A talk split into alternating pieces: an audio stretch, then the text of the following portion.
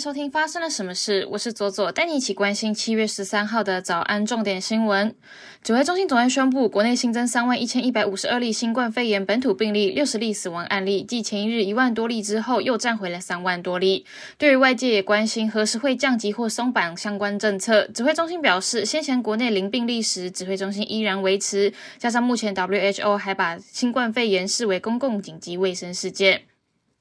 近年来，受到疫情冲击，国际原物料上涨影响，养殖业、水禽业用饲料涨得很凶。国内养鸭重镇彰化县一处养鸭户的阿北，就因为无力负担饲养费，无奈之下只能将刚刚出生的一万多只小鸭全部送养，且养一只赔两只，后续恐怕还有第二波的送养。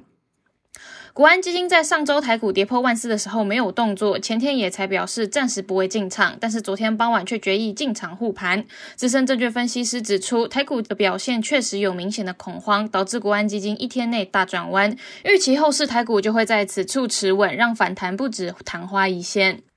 国造防御潜舰第一艘原型舰即将开始进行船段组合工程，原本预计明年九月举行的下水典礼目标可望达成，甚至有机会提前最多三个月。建造团队的相关人员指出，相较于国军现役的荷兰制舰龙级潜舰海狮、海虎号 IDS 的性能约领先其十年。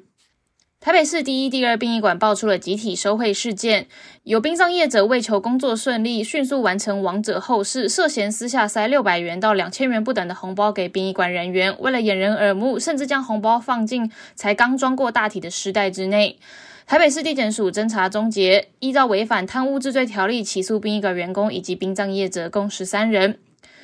中央银行公布，台湾六月外汇存底达到五千四百八十九点六三亿美元，较上个月底增加了一点零九亿美元。台湾的外汇存底惊人，在全球主要国家当中，仅次于中国、日本与瑞士，稳居第四大。国际方面，美国太空总署 NASA 表示，韦伯太空望远镜捕捉到了历来早期宇宙最深处、最清晰的红外线影像，可以追溯到一百三十八亿年前。根据法新社的报道，当中充满了数以千计的星系，观测到历来最微弱的天体呈现蓝、橙、白等颜色。拜登说，这台望远镜是人类伟大的工程成就之一。联合国数据显示，印度的全国人口将在明年超越拥有十四亿人口的中国，成为世界上人口最多的国家。到了今年十一月，地球将拥有八十亿人口，但是全球人口增速相比以前已经放缓。中国是世界上生育率最低的国家，预期人口会在明年开始下降。中国官方在去年暑假结束之际，以过度沉迷网络游戏对生活与健康造成不良影响为由，规定未成年一周最多只能玩三小时的线上游戏。中国媒体报道，今年暑假作为史上最严防沉迷新规实施以来的第一个暑假，换算下来，未成年能够打游戏的时间根本不到一天。中国媒体指出，二零二一年未成年人的流量比例将低于百分之四，未来比例还会持续下降。此外，未成年人占据企业收入的水准也普遍偏低，反映出防沉迷措施取得的效果。阿拉伯晴雨表网络组织为 BBC 采访了九个国家和巴勒斯坦领土上的近二点三万人。调查发现，阿拉伯人正在失去民主能为中东和北非带来的经济稳定的信心。阿拉伯地区的公民可能正在寻求其他的政治制度，例如中国模式及专制的一党制。大多数人同意，在民主的制度之下，经济可能会更加疲软。这种说法。拜登政府周五签署了一项行政命令，为了保障妇女能够获得药物流产还有紧急避孕的机会，指示中提到将保障妇女获得紧急医疗照护。本周一十一号，美国卫生及公共服务部发表了一项指南，表示医院必须为了有生命危险的母亲提供堕胎服务，即使该州现有的法律无例外禁止堕胎。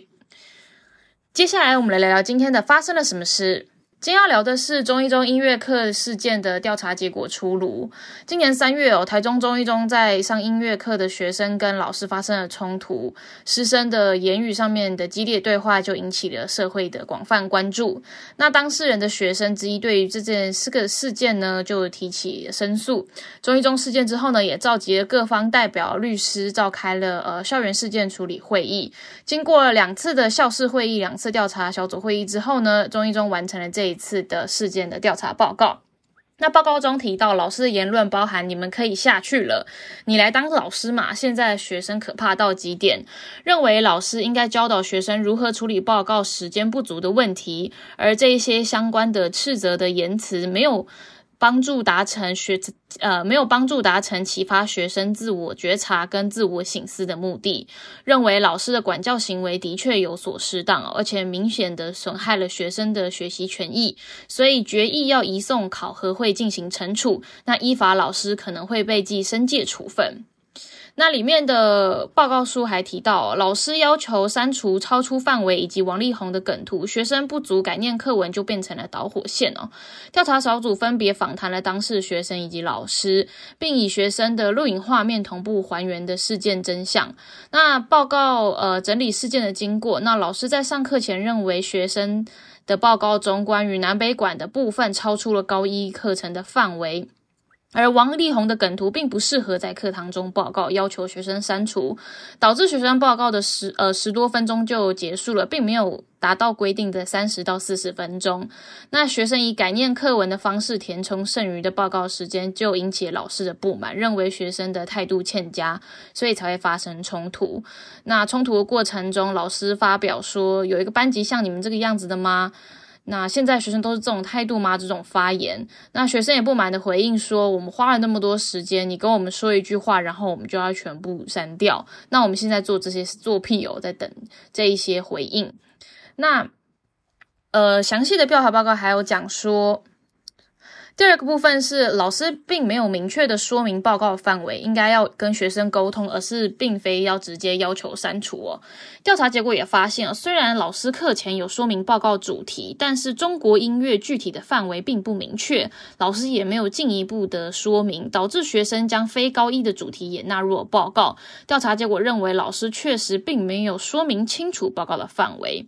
那不符合报告范围的部分，老师应该跟学生沟通，给予指正跟建议，而不是呃强制的要求删除，妨碍学生表达意见跟学习的机会。那学生删除报告之后呢，老师也应该要提醒查找其他的资料进行补充，而不是任由学生自行决定如何填补，造成后续的言语冲突。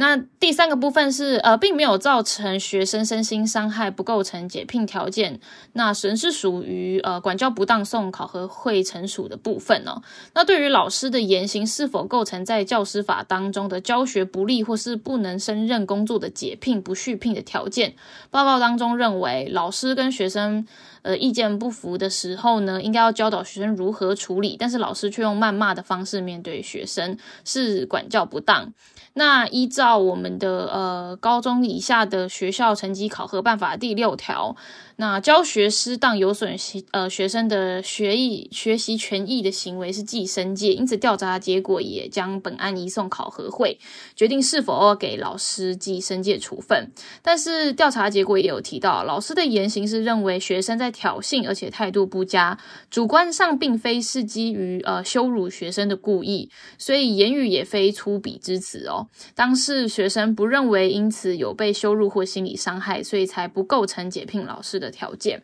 但是对于这一份报告说的，并没有造成学生的身心伤害。其实也有几位当事学生认为这个调查结果不够全面，也没有办法认同。那呃，当时录影的季同学有发出声明回应调查结果，他是说，呃，他曾经答应在结果出炉出炉之前不再做回应。不过他收到了事件处理报告之后，非常的遗憾，也觉得很痛心。那调查的时候，他就向呃调查委员提到了，呃，这个老师上课情绪失控已经不是第一次了，是三十年来陋习，施加学生心理压力造成的无形伤害。他也希望调查委员询问被女学生，呃，被这个老师教过的学生，从校内的同学到毕业的校友，那他也有强调，从各大社群到媒体平台都可以找到老师二零二零年曾经在课堂失控的影音证据，更早在二零一二年就有学生以贴文指控有这些行为。那所以可以，呃，综上所述，我们可以知道说，这个老师多次的教学失当，并非是凭空的臆测。呃，但是调查报告却是仅凭四个当事人在访谈时的呃陈述的片面言论，加以推论说其余同学并没有受到心理伤害，实在是无凭无据。那一些其他的同学也表示无法认同哦，他们表示说，为何由我们来承担历史工业，事后却被当成一个单一偶发事件处理，那甚至连道歉都没有，那我们实在难以接受。那当时的几位学生强调，我们只是希望呃借由这个事件，让各级学校重视师生之间的问题，并更加重视而且保护学生的权益，也让学生了解在呃遭受遭受到侵害的时候，可以录影搜证来自保，维护自身的权益。那在事件过后呢，中一中校方开的记者会当中，教务主任曾经对媒体表示，经过邀请相关师生了解之后，这位老师呃表达愿意由校方安排的适当时间向学生道歉，而学生也表达愿意与老师沟通。那呃当时，但是呢，当时在场的同学却认为学校的承诺跳票。那有学生提到，至今。到今天为止，学校都没有安排这一位老师跟班上同学有任何的见面或是道歉，感觉到非常的错愕。更有当事的同学感叹哦，这位老师出尔反尔，完全没有相关的处理意愿，甚至连 LINE 的慰问、关心或是书面道歉都没有。呃，这个次的调查报告也显现出，我们常常针对呃学校的单一事件进行呃调查委员会，但是这个老师的普遍性的行为却没有受到重视。呃，这个老师在任教的几年当中，可能造成的身心状况的议题却没有被调查报告指出来，而是被当成单一的偶发事件处理。也希望我们之后的调查委员会可以更全面的去检视。我们教育现场当中学生的身心健康的议题。以上就是今天的发生了什么事。我是左左，我们明天见。